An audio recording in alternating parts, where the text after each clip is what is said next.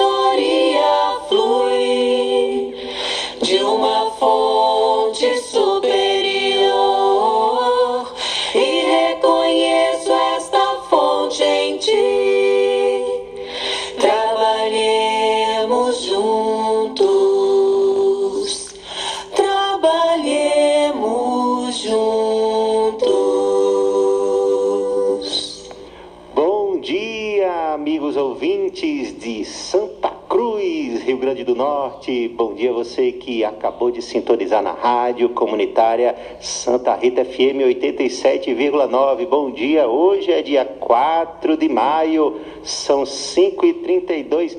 Bom dia, Catarine. Bom dia, bom dia, Max, bom dia, Paulinho, bom dia a todos.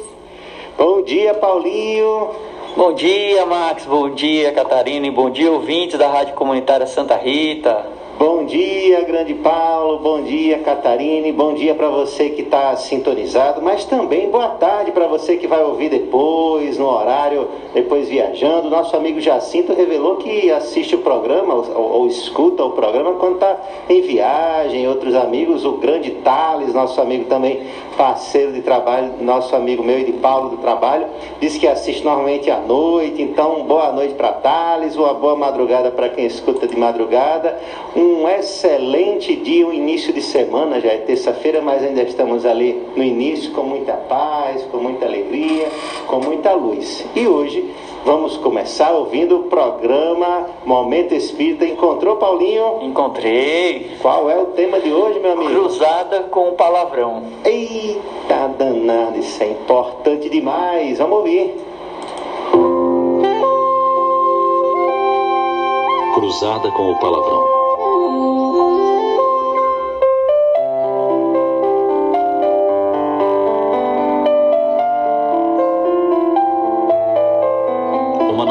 Se anuncia nas empresas americanas: a proibição de palavrões.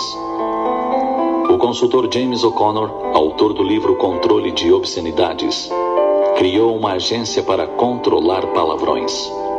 Afirma ele que a falta de civilidade que toma conta da nossa sociedade está invadindo os ambientes de trabalho. É curioso observar que o espírito humano está utilizando os meios mais estranhos para pôr para fora do seu ser os conteúdos infelizes, desequilibrados, que promovem enfermidade e loucura aos poucos ou bruscamente.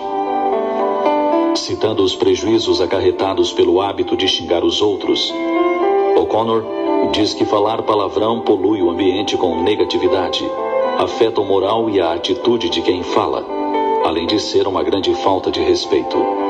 Ele está certo. A soma das energias envenenadas que se espalham pelo espaço psíquico do mundo é capaz de provocar todos os tipos de desajustamentos, além de outras formas de perturbações. Como um bom pregador, o consultor tem seu decálogo anti-palavrões. Primeiro, reconheça que falar palavrão causa estragos. Você não ganha nenhum argumento nem prova inteligência. Palavrão intimida, não estimula. Segundo, comece eliminando os palavrões casuais. Faça de conta que a sua avó ou a sua filha estão sempre ao seu lado. Terceiro, pense positivo. Olhe somente para o aspecto bom das situações. Quarto, exercite a paciência. Se você estiver preso no trânsito, em vez de xingar o motorista da frente, pense nas suas tarefas do dia. Quinto, aguente a barra. O dia é cheio de desafios e problemas. Palavrões não irão resolvê-los. Sexto, pare de reclamar. Em vez disso, ofereça soluções. Você será admirado por sua calma e sabedoria. Sétimo, use palavras alternativas. Faça sua lista. Seja criativo. Oitavo, defenda sua opinião educadamente, mesmo sem palavrões. Uma frase pode ser muito ofensiva. Nono, pense na oportunidade que você perdeu de ficar calado ou de falar a mesma coisa de outra maneira. Décimo, exercite seus novos hábitos. Falar palavrão é um vício, como fumar. Ao eliminá-lo, avise aos amigos e à família.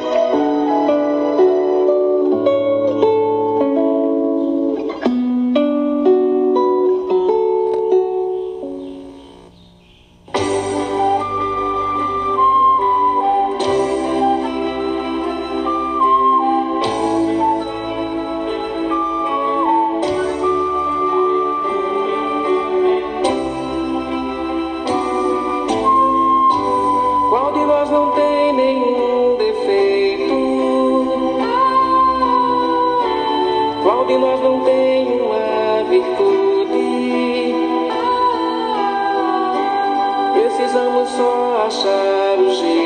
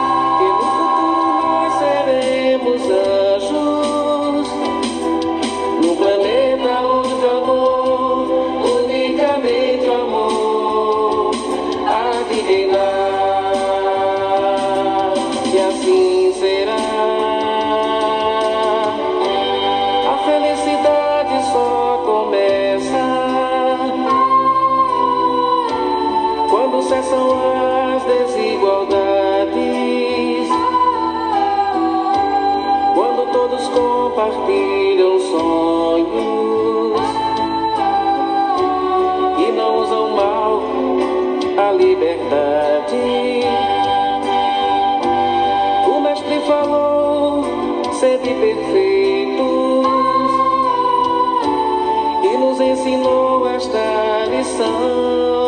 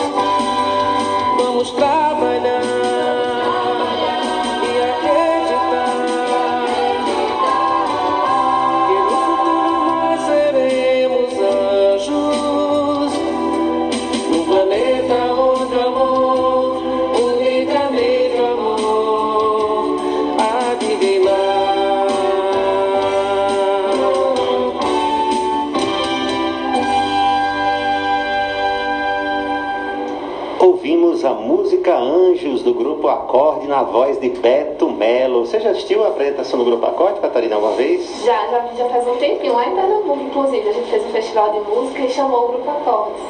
Muito bom. O grupo Acorde é muito bom. Paulinho, Paulinho. Inclusive o presidente da, da, da Federação Espírita Paraibana né? é, é de lá, é do grupo Acorde. Paulinho, Paulinho, um dia seremos anjos. Olha só, há, há, há uma concepção, vou pontuar aqui rapidinho sobre a palavra anjo, né, para outras religiões, como se fossem seres é, é, é, diferentes da criação, como se Deus criasse anjos, como se Deus criasse demônios, como se houvessem pessoas anjos, demônios e outros seres aí. É, mas falando especificamente disso, a gente sabe, a gente aprende com no Espiritismo que não existem anjos que foram criados como anjos. Os anjos são seres humanos que desenvolveram a sua evolução espiritual e atingiram esse patamar de angelitude. Então é um símbolo, uma palavra usada né, em, em várias denominações religiosas para apresentar um espírito, na verdade, que venceu todas as etapas, né, ou, grande parte das etapas da materialidade e se espiritualizaram muito. Então os anjos são esses seres. Por isso que a música diz que um dia todos nós seremos anjos. Não é que a gente está revogando uma lei divina ou uma criação divina, não. Todos nós somos criados para alcançar uma perfeição relativa, tal qual Cristo alcançou. Algumas pessoas ficam é, é, surpresas quando a gente fala. Você quer se comparar a Jesus? Você quer? Você acha que o Cristo? Não, na verdade o Cristo ele é, é, caminhou essa, essa estrada e hoje é, é, é, para nós esse grande modelo, essa grande referência. A gente poderia dizer que é o, é o anjo mais sublime que Deus nos apresentou até hoje aqui no nosso mundo. No entanto, ele também percorreu as escalas da evolução espiritual, assim como nós que somos seus irmãos estamos caminhando, assim como até aquele homem ou mulher mais malvado que possa vir na sua, na sua mente, na sua seu pensamento, também atingirá esse patamar de angelitude um dia. Vocês gostariam de pontuar alguma coisa sobre isso? É, só complementando, Max, lembrar né, que todos nós, como você disse, fomos criados simples e ignorantes. Deus, na sua soberana bondade e justiça, não teria diferenciação né, na sua criação uhum. entre uns e outros. E aí, uma coisa bem interessante que a música traz é o não usar mal a liberdade. E foi isso que Jesus fez. Ele soube usar a sua liberdade, o seu livre-arbítrio, por isso que ele conseguiu alcançar esse patamar evolutivo, Sim. né? Então fica a reflexão pra gente. Como é que nós estamos usando a nossa liberdade? É pro bem, né? Ou não? Olha aí, Paulinho, quando seus familiares, quando você nasceu, esse menino é um anjinho, né? Deviam olhar para você, aquele menininho bonitinho que continua bonitão, né? Não, quando era pequeno, esse menino é um anjo. Ainda não, né, Paulinho? Mas um dia sim, né? Aí quando chega na adolescência, né? É um diabinho, eu não aguento. isso mesmo, isso mesmo. E uma coisa curiosa, já que a gente falou do anjo, a mesma coisa o demônio. Deus também, ele não haveria de criar espíritos para serem errantes, né, ou errados para a eternidade. Os mesmos anjos que somos nós, ou seremos nós um dia, são também os demônios que um dia já tenhamos sido, ou talvez ainda continuamos sendo, porque o demônio também não é nada mais, nada menos do que o espírito dos humanos que já desencarnaram e que continuam a, a, sua existência, a sua jornada no plano espiritual, ou como a gente chama em espiritismo de erraticidade, e lá muitos deles é, se preocupam em querer é, é, perturbar, aperrear, ou até chamam lá de zombar, o termo zombeteiro, né? Então, são também espíritos, são também espíritos que agora continuam a sua jornada, mas um dia vão também ter que passar pelas provações e as expiações de todos os males que vem praticando. Apesar de que a própria palavra demônio ou daimon, é, é, é, como gênio, na verdade significa gênio. E aí, no passado, essa expressão nem significava o aspecto negativo, só queria dizer que era o espírito. Tanto que Sócrates, o filósofo, que nem cristão era, que nem tinha essa visão que a gente hoje é colocada para nós, né, dual de céu, de inferno, essas coisas, anjos e demônios, ele, ele afirmava ter o seu próprio gênio, ou, ou seja, era como se fosse o que para nós a gente poderia dizer assim, o anjo protetor, o anjo guardião, ou o espírito protetor, ou mesmo um mentor espiritual, uma palavra mais popular aqui no meio espírito. Então ele chamava de seu gênio, só que o seu gênio usava a terminologia daimon, daimon, que era demônio, ou seja, não tinha esse peso da palavra demônio que hoje a gente fala, né? Parece que é uma coisa muito ruim. Então, não existe o ser criado perfeito e nem existe o ser criado completamente mal para ser mal eternamente. Então, Deus ele cria tudo para evoluir, para progredir, para crescer rumo à luz. Max, só posso complementar rapidinho Claro. sobre esse, esse pensamento né, do, do- sobre o demônio e tal. É pra gente lembrar né, que são seres que estão precisando de amor, estão carentes de amor. Então, quando se deixa ficar imerso nas suas sombras, né, nas, nas, nos aspectos negativos que acabam tendo, né, então é tá carente né, dessa, desse sentimento e precisa estar redescobrindo, né? E é isso, pra gente não ficar só olhando pelo lado negativo, sabe? Muito bem, excelente. Paulo Augusto, Paulo Augusto, já conversamos algumas vezes sobre a temática do momento espírita de hoje, sobre os palavrões. Lembra que a gente já conversou sobre isso? Aprendi muito com você sobre esse tema.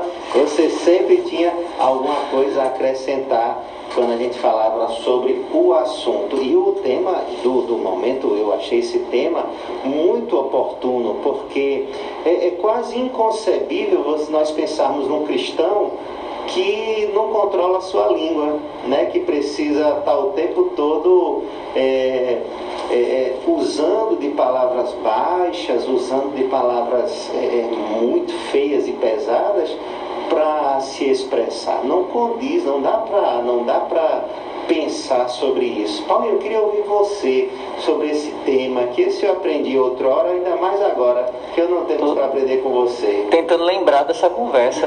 Algumas vezes você dizia para mim assim, que antigamente, assim como nós, todos nós usávamos, porque ou, ou- ou em algum momento já usamos, ou talvez ainda caímos no erro de repetir, de usar. E aí você disse que ao, ao identificar a, a- a conduta espírita, o que é mais certo, começou a identificar e perceber que a, a necessidade dos palavrões vai deixando de existir. Pelo contrário, a gente começa a tentar deixar isso, é, é, esse hábito, porque ele fala em hábito, né? Aí no, no, no programa. Fala em É vício, né? fala Um vício. né? Isso, e aí ele vai deixando para trás. Então você, apesar de não ter a recordação que já libertou-se desse vício, desse, dessa mazela moral e espiritual, mas deixou muitos legados aí, eu tenho aprendido. Então falar o palavrão realmente não condiz. Mas mesmo assim, Paulinho, quis- quer acrescentar alguma coisa aí sobre o tópico? É, esse eu acho extremamente importante a gente refletir sobre isso, porque, é, como o Momento Espírita disse, ele, ele é um vício, né? Então, se ele é um vício, você não domina, é ele que te domina. Então, ele está ali te cercando e na primeira oportunidade, né, seja no trânsito, ou em casa, ou no tratamento com a pessoa, você vai lá e solta um palavrão. né? É, e é importante que a gente reflita sobre esse comportamento para que a gente deixe de usar. É, os mais antigos chamavam de nome feio, né? É. Sim. Nome feio. Então, é o nome feio. né? Vamos imaginar que é, esses palavrões, esses nomes feios, a sua tradução. Né? Nenhum traz uma informação que é boa.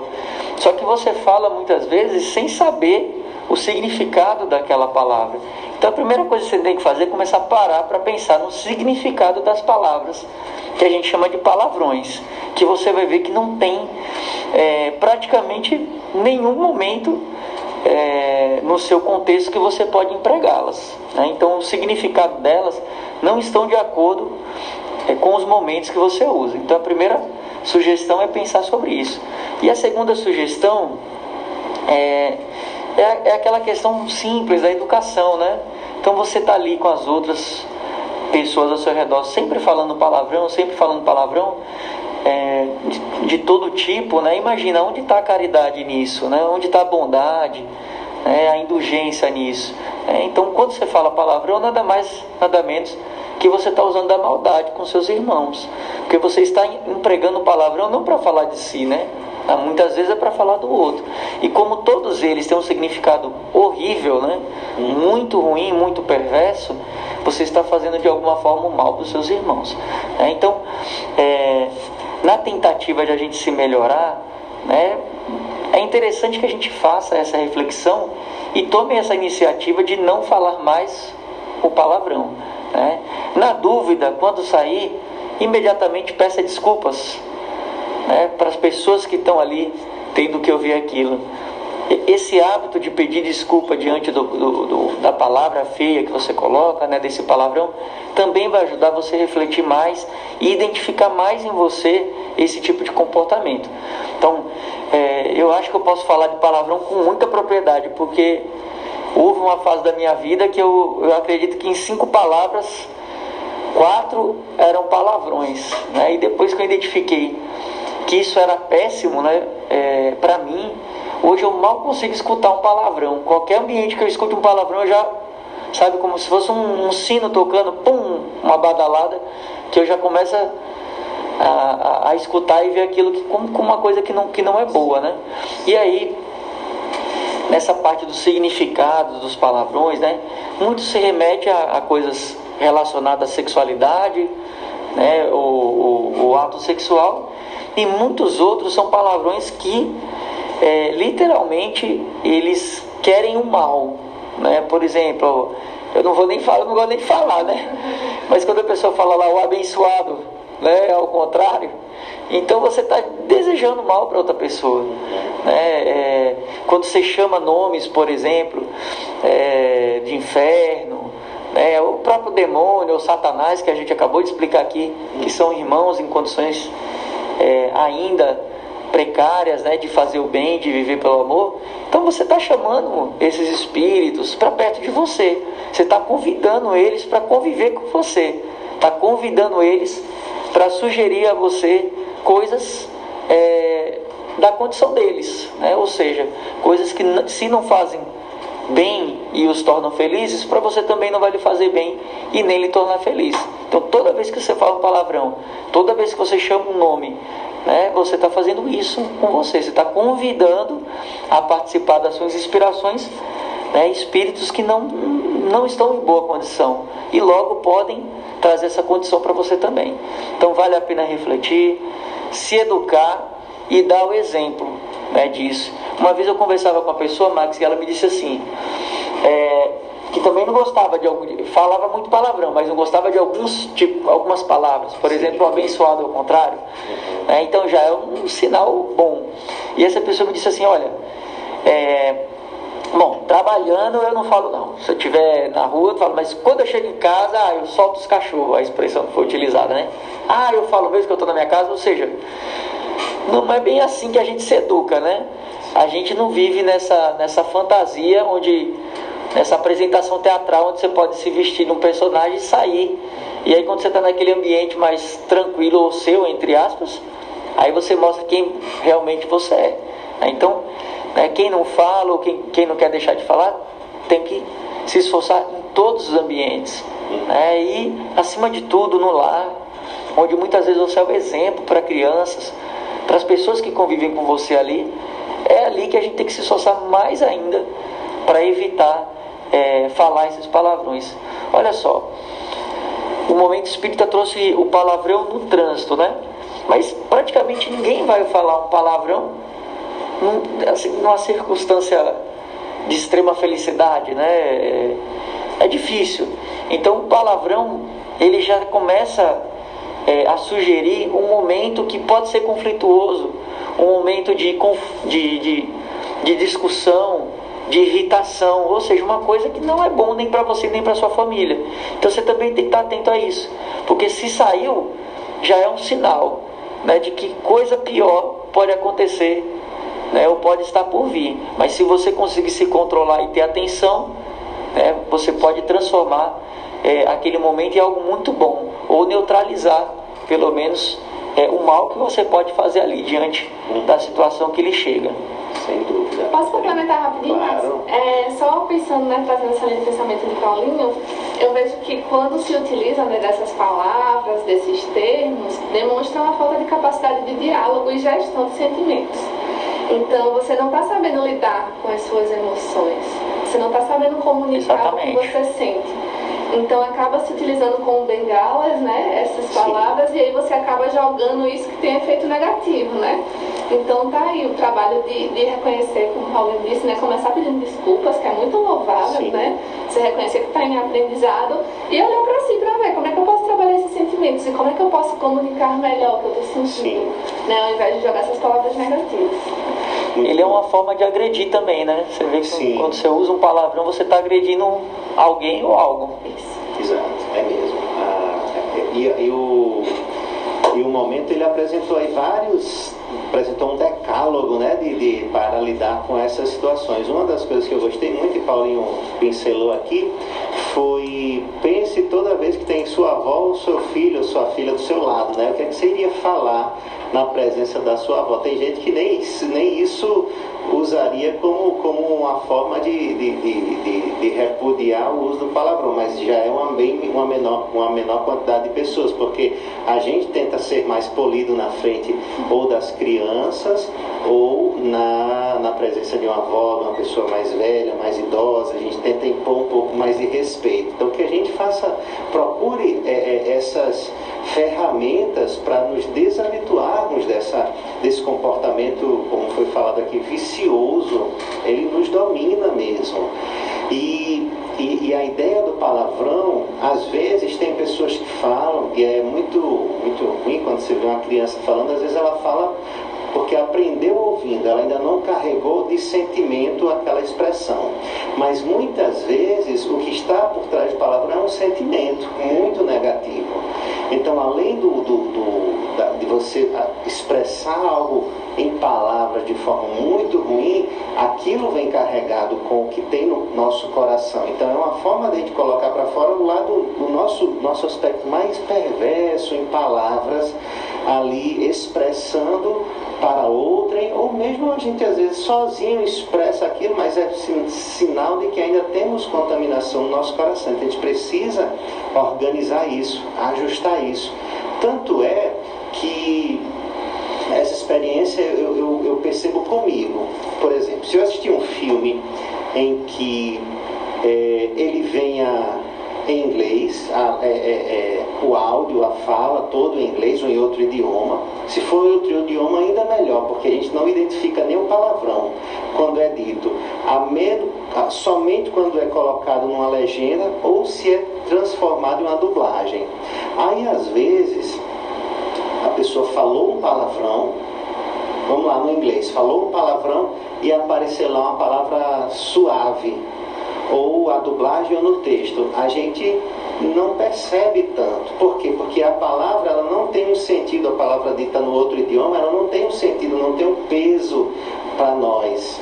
Então, quando o outro, você até pode entender, vamos lá, vamos fazer uma lista aqui de, de 10 palavrões, vamos botar tudo isso em inglês, se for um idioma que você conhece. É, realmente eu entendo essa palavra, eu conheço essa palavra, mas aquilo não vai ter o peso no seu coração, a, a expressividade, é, é, do mesmo modo que para um americano para um inglês que vai expressar daquela, com aquela palavra.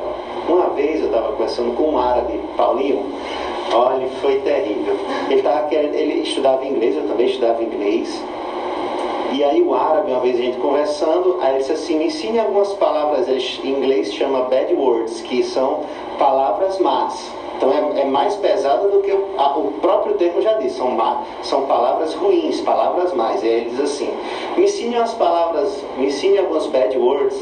Eu disse, que é isso, rapaz? Que, que, olha, eu já sei essas. Aí saiu listando umas palavras, disse coisa que eu nem conhecia. Eu disse, quem foi esse brasileiro que só ensinou essas palavras? Olha, pelo amor de Deus, se um dia você for ao Brasil, esqueça todo esse vocabulário, que você não, onde você estiver, você vai, vai ser surpreendido. Só que ele não tinha a menor ideia do que ele estava dizendo. Ou seja, para ele não tinha aquele peso que nos meus ouvidos eu pedi para ele parar. Disse, Não, tá bom, não, nem se preocupe que eu não vou lhe ensinar nada. E tudo isso que você falou, esqueça. Aprenda outras coisas. Olha só a mentalidade, né? Só que para ele não carregava o peso, ele não, não tinha nem ideia. Talvez se ele fosse falar em árabe ou já em inglês, já que ele estava, ele sentisse um pouco daquela da, da, da, da, emoção que as palavras traziam. Então, o que está por trás das palavras muitas vezes são as emoções. Tanto que tem gente diz assim: você leva uma topada, você não vai dizer uma palavra bonita, tem que dizer um palavrão para poder soltar aquilo. Não, é sinal de que a gente está, se é para soltar uma coisa ruim que está dentro da gente, é sinal de que a gente ainda precisa se, se libertar desse mal. Não vai ser soltando palavrão que vai dar certo. A gente precisa, inclusive, fugir desses argumentos que são terríveis. Né? A pessoa diz que é um argumento, que tenta né, é, racionalizar, é, traz, filosofar sobre um assunto que não tem nada a ver, que não acrescenta nada na nossa vida. Então vamos dar um basta, um show, um até logo, nunca mais para o palavrão. É, Paulinho, temos o que aí? Olhai por nós. Olhai por nós, grupo que atua, é o nome dele. Isso aqui é uma sigla, GQA. Aí você vai ver, grupo que atua.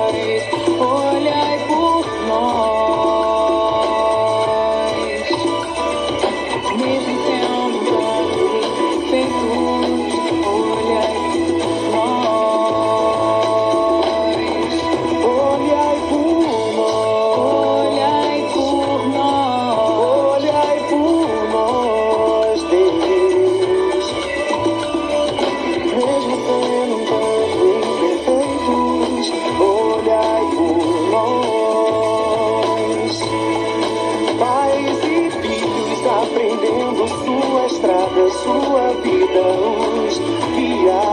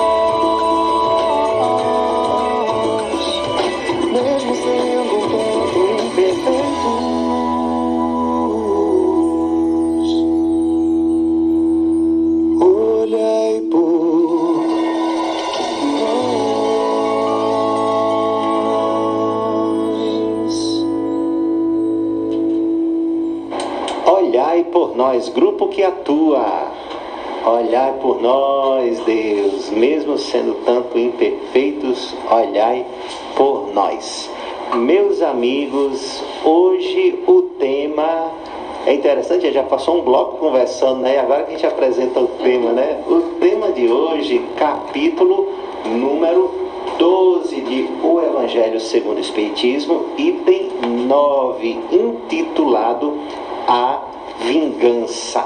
Eita palavra que às vezes já chega quando se fala assim, vem um caldinho assim do lado da boca, né? Escorrendo assim o veneno, né? A vingança, pois é, no livro. Sim, e o capítulo é o Amai aos vossos, ini- aos vossos inimigos. Então, é a- a- uma mensagem do espírito Jules, como é o nome? Jules Olivier, em Paris, em Paris 1862, escreveu sobre a vingança. Algum de vocês quer começar ou eu começo falando alguma coisa? Pode começar. Vamos lá, uma das coisas que eu achei interessante é que, se não me engano, por três vezes no, no- no texto, eles, eles fazem uma referência aos espíritas. E parece até assim, algo. Ah, está falando só dos espíritas? Tá? Não, está dizendo o seguinte: que é incompatível a ideia da vingança, ela não pode ser compatível com qualquer pensamento espírita. Então, se você é, está desejando ser, está buscando se tornar uma pessoa melhor, considerando como o Espiritismo a sua verdade, então a vingança ela tem que estar fora, tem que estar longe. É inconcebível a ideia da vingança com o pensamento espírita. E, consequentemente, ele diz assim: consequentemente, a ideia cristã, porque são uma e a mesma coisa, apenas com um formato, podemos dizer assim, o espiritismo é o cristianismo, mas é, é, com, com mais novidades, porque algumas verdades o Cristo não podia trazer, e de uma forma agora mais. é, é, é, é, apresentada do ponto de vista mais com aspectos filosóficos, científicos, porque Jesus veio trazer uma verdade, mas deixou para que a gente pudesse estudar, interpretar, aprender, a cada pessoa com sua visão. O Espiritismo ele vem dar uma ratificada, ou seja, re- relembrar as verdades cristãs e trazer pontos que o Cristo fez, ou que falou, mas ficou é, ainda pouco é, é, compreensíveis. E aí, a vingança, ela não pode ser compatível com o pensamento espírita. Vocês lembram disso? Ontem no evangelho que a gente fez virtual, né, online, que todas as segundas-feiras nós temos do, no, no grupo Fraternidade Cristã, no Núcleo Espírita Fraternidade Cristã. Então, a vingança. Então, primeira coisa, é espírita, é cristão, para não dizer que é só para os espíritas. Então, vamos dizer assim, é cristão, vingança tem que estar fora de tudo, desde o vocabulário, e claro, até todas as ações. Vamos começar? Alguém quer falar sobre isso rapidinho? Ou vamos adentrar do assunto, porque o assunto é um, é o- são dois parágrafos bem significativos que o Jules escreve para nós. E aí, se vocês ainda me deixarem, eu vou falar de outro então, foi um comentário do, do irmão Maciel ontem que ele fez, eu queria trazer um ponto do que foi comentado por ele. Que ele diz assim, que quando a gente fala em vingança, existem aqueles casos de vingança em que você vai maturar, arquitetar o plano vingativo, né? Vingança maligna, tem até aquelas expressões, né? Minha vingança será maligna tal. É um prato que se come frio. né? Tem essas coisas, né? Porque está se falando ali que você vai arquitetar algo. E no texto ele diz uma coisa que é, que é, é- é bastante importante para a gente refletir. Se você é desse tipo de pessoa, você é cem vezes pior, resumindo, do que aquele que foi ofendido e vai lá tirar satisfação na mesma hora. O que não está certo. Não está certo você ir lá, que a gente estudou semana passada, oferece a outra face. Então, não é sair peitando, brigando, né? é- é- é saindo para os finalmente em nenhuma situação. Mas isso é menos pior, um, 100 vezes mais aceitável, ou, ou 100 vezes menos, menos ruim, do que você arquitetar todo um plano para provocar a queda, para provocar a- a- o mal a uma outra pessoa. Então, se nós temos essa característica, então é urgente, é urgente que a gente sente, que a gente ore, que a gente medite e que a gente mude imediatamente, é urgente, é incompatível com o pensamento cristão arquitetar planos malignos, diabólicos ou mesmo de fazer alguém tombar. Então, o que, é que a gente precisa fazer? Precisa trabalhar o nosso coração. Que a vingança é uma coisa que está ali, está ali corroendo. Tá? Você não sossega enquanto não vê o outro caindo, o outro sofrendo, enquanto você não sente no olhar do outro aquele sentimento de que agora sim ele está passando pela mesma coisa, e aí a gente precisa agora voltar para um outro tipo de, de pensamento, que pode ser que muita gente esteja se distanciando, porque não é desse tipo, e, e o que é muito bom. Eu, por exemplo, eu não me identifico com isso. Eu não fico arquitetando planos, então, ah, mas então eu estou isento disso. Não, mas pensa o seguinte: quando acontece alguma coisa e você diz assim, mas Deus está vendo. O, o, dia dele vai Deus chegar. Castiga, né? Dentro do seu coração, você está esperando que Deus se vingue por você. Porque se ele fez você passar por, uma, por um processo ruim, e de fato, a justiça vai chegar para todo mundo. Mas o que é que está no seu coração desejando que a justiça seja feita? Porque às vezes a gente levanta cartazes né, nos, nas TVs, né, naquela, em várias situações, levantando quero justiça, quero justiça. Na verdade, a gente está pedindo é vingança. Com outros nomes, com o nome de justiça, respaldado pela, pela nossa lei, por algumas coisas humanas, mas o nosso coração está querendo vingança. Está querendo mais do que olho por olho muitas vezes. A gente foi roubado, a gente quer matar o outro. A gente foi falar o mal da gente, a gente quer que o outro perca o seu emprego, se destrua a sua família. E aí a gente está, verdade, alimentando ainda esse mesmo sentimento. Que parece, do jeito que eu falei, que é coisa de novela, né? É. A, a, a vilã aconteceu aquilo e ela tranquilamente vai arquitetando planos para para derrubar o outro, mas na verdade isso está dentro de nós e a gente precisa identificar em que circunstâncias das nossas vidas isso acontece para que a gente dê um basta nisso. Chutei a bola, como diz Rony, deu um pontapé inicial. Agora, meus amigos, vamos conversar um pouco. Mas Catarina. posso só trazer uma coisa que tem a ver com isso que você está falando? Sim. Quando a gente conversa com a juventude né, sobre esse tema, tem uns exemplos bem básicos do dia a dia. Então, por exemplo, WhatsApp. Né? Mandei uma mensagem para alguém, a pessoa demorou horas para me responder. Aí quando ela me responde, ah, também vou demorar um monte de tempo para responder. Demorou muito, não- me colocou como prioridade, é uma pequena vingança, né? Pela outra, uma festa, né? Algum aniversário que a gente podia fazer, né? Quando estava antes da pandemia, por exemplo. Então, a fulaninha não me convidou, também não vou convidar. Então são coisinhas pequenas, né? Que podem acontecer no nosso dia a dia, que mostram indícios que a gente ainda nutre esse sentimento de vingança, que está todo relacionado com orgulho também, É né? Enfim, é, vale a pena refletir que não é só esse plano maquiavélico, Isso, né? isso. Mas Está bem mais próximo da gente do que a gente É. pensa ou imagina, né? Porque a palavra vingança parece que tem um termo, é um peso, né? Mas Ah. ela está revestida de muitas ações, muitas pequenas ações. Paulinho, você é um camarada vingativo? Rapaz, eu espero que não, né? eu acredito que não, mas às vezes né, no, no, no cotidiano a gente tem alguns comportamentos que são vingativos e a gente nem percebe, né? Então é bom que a gente esteja atento é, e às vezes eu até brinco em casa, eu e minha esposa brinca muito em casa disso. né? É, quando vai falar alguma coisa que. um comportamento, né? De alguma situação, aí a gente fala, olha a vingança, porque sabe que qualquer tipo de vingança não está na proposta cristã. Então é bom que fique atento, é bom que a justiça seja feita nas mãos de Deus, né? Sim. E a gente entregue e deixa lá com ele sem desejar, sem pensar mal, né? Na realidade, pensando sempre no bem da pessoa, fazendo oração, né, para que se esclareça e para que o entendimento chegue nas pessoas, na situação, na família, porque qualquer desejo, né, de fazer o mal é uma forma de vingança. Eu conheci uma pessoa, Max, que era muito interessante que ela fazia, talvez alguns ouvintes façam também. Ela falou assim: olha, se alguém me fizer o mal, essa pessoa tá, tá frita, porque eu fico ali pensando né, que vai chegar o mal, que aquela pessoa vai se dar mal e ela acaba se dando mal. né? Então, é uma forma de vingança, né? O Espiritismo também fala pra gente que o pensamento, né, o bom pensamento leva à luz e o mau pensamento leva a, ao conflito, né?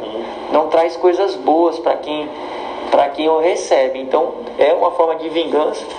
Então o Espiritismo abre os olhos também quanto a isso, né? Porque imagina, se você está pensando mal de alguém, aquela coisa ruim, né, daquele pensamento, aquela fala, né, aquela conversa, chega a pessoa, seja desencarnada, né, morta ou viva, isso é, uma, é, uma, é um esclarecimento é, que é muito bom para todas as pessoas pensarem, porque nós somos criados em ambientes é, onde as pessoas dizem assim que a fofoca, né, a maledicência é só um comentário. Né? Então, assim, olha, é um comentário, mas na realidade são apunhaladas que a pessoa está fazendo ali é, com esse comportamento, né, ao falar da outra e é um comportamento que está sendo estimulado, que todos ali também pensem o mal da outra. É um comportamento que estimula as crianças e quem está perto que não tem esse hábito a passar a assumir esse hábito, porque tem que ser daquele jeito, que tem que revidar, né? Se chegar apanhado em casa, né? Vai apanhar novamente, ou seja, nós estamos educando para os filhos e estamos dando o exemplo do, do vingativo, né? E a proposta de Jesus para a gente não é essa. Então, qualquer comportamento de vingança que a gente assuma, é preciso identificar, seja na mensagem do WhatsApp, né?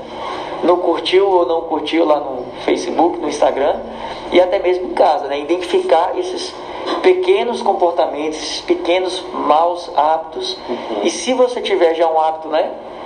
Você está ali aguardando uma traição, por exemplo. O pessoal fala muito, né? Ah, fui traído, vou trair também. Uhum. Se você já está nesse nível, olha, é, imagine que muitas vezes o seu marido, a sua esposa já não está muito legal, né?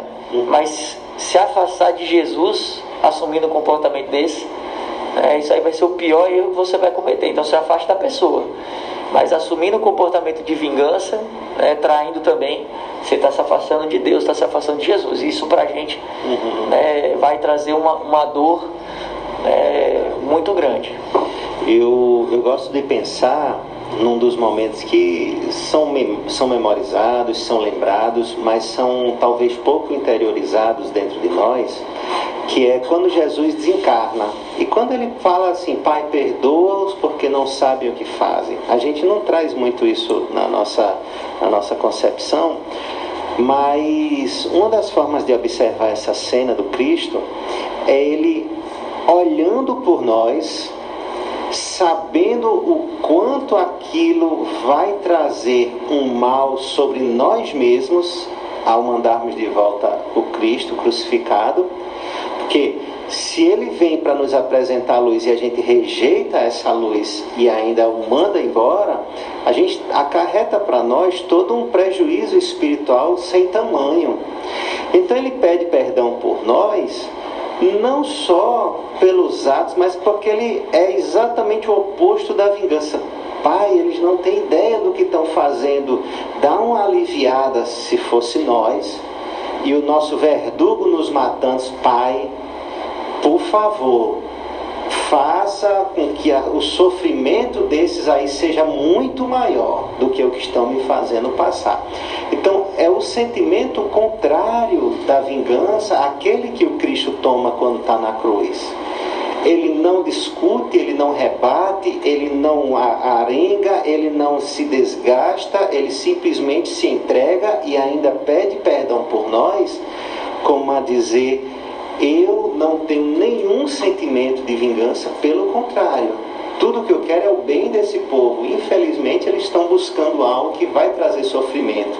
Mas se eu pudesse fazer algo mais, eu faria. Mas como não posso, estou aqui dando a vida. Então, essa forma de ver é uma forma que a gente ainda pouco observa para o Cristo. O Cristo perdoando a nós. E aí, toda vez que a gente tomar uma atitude de algo que seja contrário ao perdão, inclusive na, no próprio texto, no final do texto, ele até diz assim: a pessoa espírita que usa da vingança, ela é indigna de se dizer. É, é, é, de se figurar nessa falange que tomou por divisa, ou seja, é indigno de, se, de, continuar se afirmando espírita, porque o espírita ele tem que adotar como o fora da caridade não há salvação como uma verdade. Então, o ato da vingança é completamente oposto a isso. Então, o cristão ele adota por divisa o amor, E o perdão é o amor, é uma das formas de aplicar o amor. Vingança não tem nada a ver com perdão. Então que foram muito boas as, os exemplos, né, os pequenos exemplos, esses que Catarina trouxe, são muito próximos da nossa realidade e que a gente identifique em todos eles onde está o nosso desejo realmente de vingança, para que a gente não replique e nem ensine a quem está conosco e até no nosso coração a gente entregue para Deus, mas não entregar para Deus desejando que a justiça venha é pior, mas entregar para Deus está nas mãos de Deus. Eu tô com as mãos lá, tô, tô, tô com as mãos limpas, não fiz o mal. Deixa que o mal mesmo, se for possível atenuar, vamos orar, mas a vingança jamais. Tem música, Paulinho? Livro Imortal com Denis Soares. Maravilhoso.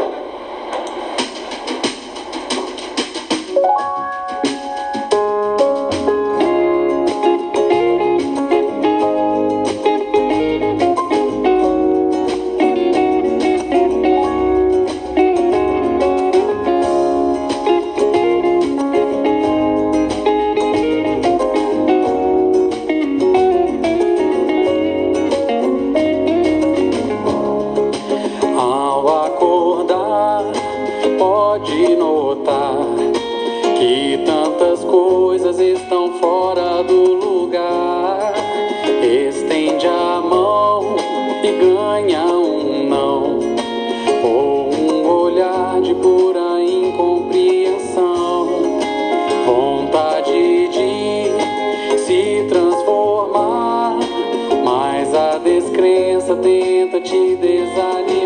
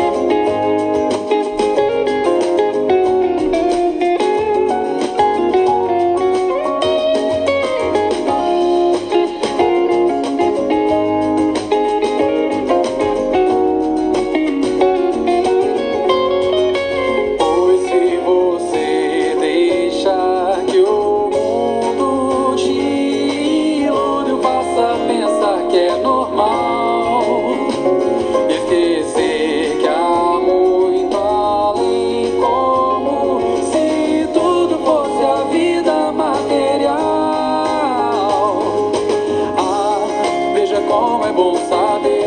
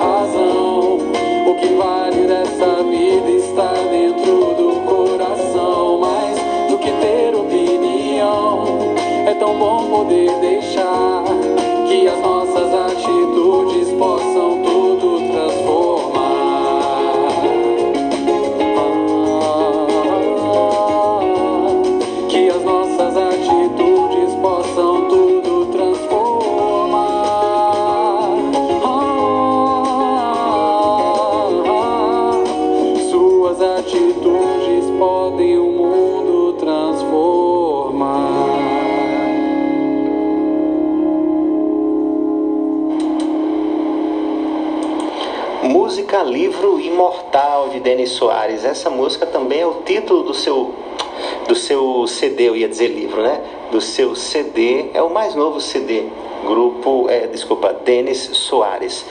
E uma música muito reflexiva que nos convida a pensarmos nessa vida como uma página de um livro e não como o livro todo.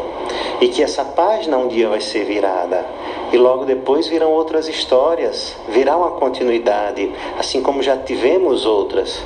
Então, se a gente parar de olhar para a vida apenas sob o prisma da materialidade, ou seja, o prisma de que é só essa vida que tudo acaba, ou é, é o prisma de que não tem nada depois desse momento, dessa vida, dessa existência, ou de que todo esse sofrimento aqui não vale de nada, não tem nada, é, é, nenhum significado, nenhum sentido, se a gente manter esse pensamento, a gente não consegue captar a essência desse, dessa ideia de que estamos escrevendo uma história em um livro imortal. Então, todos os acontecimentos que passamos nesse momento da vida, ou que já passamos em outros momentos, ou que ainda vamos passar, sobretudo aqueles momentos de maior sofrimento, de perdas, de abandono, de tristeza ou de desespero, como diz a música, tudo isso se explica no final, tudo isso tem uma conexão. Então, assim como um livro de uma história, é, as páginas elas têm uma correspondência de que o que acontece no passado tem um, um, reflexo no futuro, precisamos identificar que o que estamos vivendo hoje são reflexos dos nossos passados, mas que nós teremos também ainda um futuro. E esse futuro que sempre virá, ele será o reflexo do que está acontecendo hoje. Então, o modo, de, o modo como a gente lida com todas as situações da vida, o modo como a gente aprende, como a gente exercita, como a gente age em relação relação à vida, em relação às pessoas, em relação ao mundo, em relação às circunstâncias, tudo isso será o plantio, isso é o plantio do nosso amanhã. Então, ainda que nós não saibamos, não saibamos ou não tenhamos ainda a convicção do que nos espera na próxima página do nosso livro imortal, da nossa vida imortal, que a gente tenha confiança em Deus. Por isso, essa é uma das grandes virtudes cristãs, a de confiar em Deus, porque com ela a gente ainda que não saiba como vai ser o desdobramento do amanhã, a gente sabe que se a gente seguir fazendo bem, vivenciando as virtudes cristãs, a gente conseguirá ter um sorriso, vai colher felicidade e alegria e, sobretudo, paz na consciência, se tudo fizermos em prol do bem, em prol do amor. Denis Soares, no seu livro Imortal, na sua música Livro Imortal, meus irmãos, estamos já perto do final da. Chegamos nos últimos minutos da nossa é, programação, que para muitos acaba sendo um podcast também, que escuta depois pelo Spotify ou pelos outros canais do WhatsApp, por exemplo, que a gente compartilha. Mas é, é, quero finalizar lendo a primeira passagem, a primeira frase que está no, no texto que escolhemos hoje para discutir, para apresentar no nosso programa. A vingança é o último vestígio abandonado pelos costumes bárbaros que tendem a se apagar do meio dos homens. Então, ficou dito aqui que a vingança é um costume bárbaro e que deve se apagar do nosso meio. O que é que estamos fazendo para que a vingança se apague? Estamos, como estamos nos educando para isso? Como estamos nos educando do ponto de vista cristão? Como estamos nos educando do ponto de vista de civilização humana? Como estamos nos educando enquanto filhos de Deus? Como é que estamos nos educando como alguém que escreve páginas em um livro imortal e que amanhã a página vai virar e as consequências do hoje virão amanhã. Como é que estamos lidando com esse sentimento de vingança em nosso coração, no nosso cotidiano, nos nossos atos? E mais, Como estamos lidando com esse sentimento quando Papai do Céu, Deus, nos colocam pessoas para que a gente ajude na educação? Como estamos ensinando as nossas crianças? Como estamos ensinando aqueles que estão sob a nossa tutela, a nossa guarda, que confiada por Deus para educar espiritualmente. Não fujamos à responsabilidade de ensinar o amor, mas sobretudo que o amor seja ensinado pela própria vivência do amor, não apenas pelas palavras. As palavras elas ficam um pequeno percentual, mas as ações, as atitudes, essas, como dizia a música, transformam. As atitudes podem inclusive transformar o mundo. Então, que as nossas sejam atitudes de amor, de perdão. Quanto de perdão a gente conversa com as pessoas que estão ao nosso redor? Quanto de perdão a gente estimula quando alguém fala para a gente de problemas que aconteceram e que não sabem o que fazer? E, sobretudo, quanto de perdão a gente vivencia em nossa intimidade, em nosso coração? que a gente identifique no Cristo o grande modelo que precisamos seguir nas nossas vidas. E o perdão, assim como comentamos no bloco anterior, é o elemento que ele fecha a sua passagem aqui na terra. É usando do elemento do perdão para demonstrar que não tem ódio, que não tem rancor, que não tem mágoa, muito menos sede de vingança. Tudo que o Cristo tem por nós é sede de nos amar, de nos fazer sentir amados, nunca rejeitados, nunca com o sentimento da vingança. Então, se esse pensamento, se esse sentimento ainda enche as taças do seu coração, está na hora de esvaziar toda a sua adega de vingança, de ódio, de raiva e transformar tudo isso em renovação, perdão, amor e caridade. Meus amigos, chegamos ao fim de mais um programa Fraternidade Cristã. São 6h32. Nosso abraço fraterno a todos os amigos que nos escutam. São amigos daqui de Santa Cruz, são amigos de Campo Redondo, são amigos de Lajes Pintadas, de Japi, de toda essa região, mas também são amigos de outras cidades, são amigos de Natal, são amigos que já estão mais distantes um pouco lá em Brasília, tem amigos até nos Estados Unidos e outros que ainda não se identificaram, mas que acompanham também a nossa fala de todas as terças pela manhã. Que Deus os abençoe, nos abençoe, nos estimule cada vez mais a descobrirmos que o perdão é a solução para a maior parte das nossas dores e dos nossos problemas morais. Vamos finalizar o programa agora ouvindo a mensagem na voz de Chico Xavier, intitulada Teu Livro. Uma boa semana para todos e até a próxima terça-feira, se Deus quiser.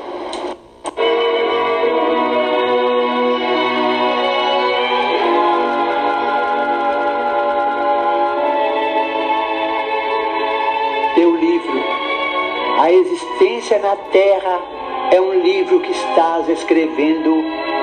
Cada dia uma página, cada hora é uma afirmação de tua personalidade através das pessoas e das situações que te buscam.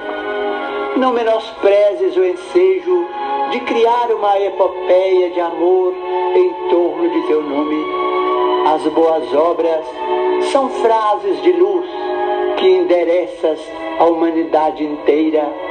Em cada resposta aos outros, em cada gesto para com os semelhantes, em cada manifestação dos teus pontos de vista e em cada demonstração de tua alma, gravas com tinta perene a história de tua passagem. Nas impressões que produzes, ergue-se o livro dos teus testemunhos. A morte é a grande colecionadora que recolherá as folhas esparsas de tua biografia gravada por ti mesmo nas vidas que te rodeiam. Não desprezes a companhia da indulgência através da senda que o Senhor te deu a trilhar. Faze uma área de amor em derredor do próprio coração, porque só o amor é suficientemente forte e sábio para orientar-te à escritura individual, convertendo-a em compêndio de auxílio e de esperança para quantos te seguem os passos. Vive com Jesus na intimidade do coração. Não te afastes dele em tuas ações de cada dia, e o livro de tua vida transformar-se-á num poema de felicidade e num tesouro de bênçãos.